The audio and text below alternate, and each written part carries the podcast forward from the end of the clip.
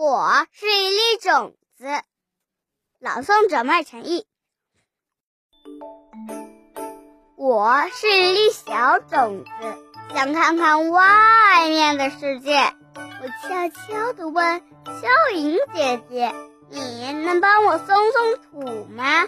小影姐姐说：“种子妹妹，当然可以啦。”我听了非常高兴，往外钻了钻。每天我都努力坚持往上一点点。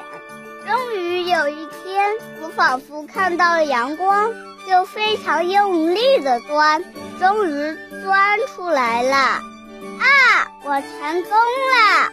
我看到了外面的世界，这里天很蓝，花儿很美，太阳很温暖。